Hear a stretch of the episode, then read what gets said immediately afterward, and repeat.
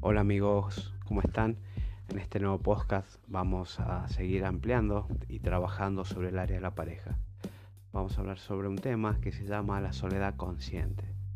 Es como vamos trayendo toda esa información que nos condiciona, nos limita, esa información que eh, configura nuestra sombra y que lleva a proyectarnos en la pareja.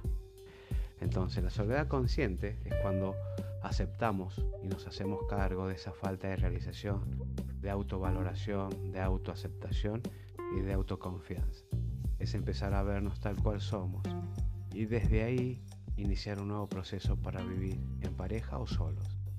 Es una actitud de responsabilizarte sin culpas de lo que te corresponde sanar, alegrar en ti, aquellas heridas y traumas que has experimentado a lo largo de tu vida.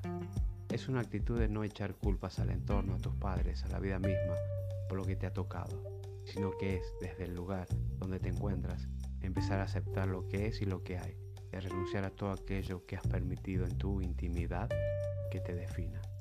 Es un camino que es necesario recorrerlo si deseas lograr cambios verdaderos en tu vida y sobre todo en el área de la pareja. Desde que abre tus ojos hasta que los cierras para ir a dormir, tienes que estar en una constante autoobservación que te permita saber dónde están tus puntos ciegos, que permiten que sigas dependiendo de alguien para realizarte. Cuando sabes qué te condiciona y doblega ante la pareja, entonces ya puedes empezar a trabajarte sin echar culpas ni responsabilizar a nadie por esas experiencias, sino que te vuelves más tú y desde ese espacio permites que lo que venga, que lo que tenga que venir entre en ti para que puedas de frente verlo y entender de dónde viene esa cuestión sin resolver. Esto es la aceptación. Es así como recupera todas tus partes que dejaste olvidadas en algún proceso inconsciente. La integración de tus partes o su personalidades te vuelve poderoso, te llena de vitalidad, empiezas a moverte por ti mismo y ese entendimiento te llena de éxito por lo que eres y no por lo que tienes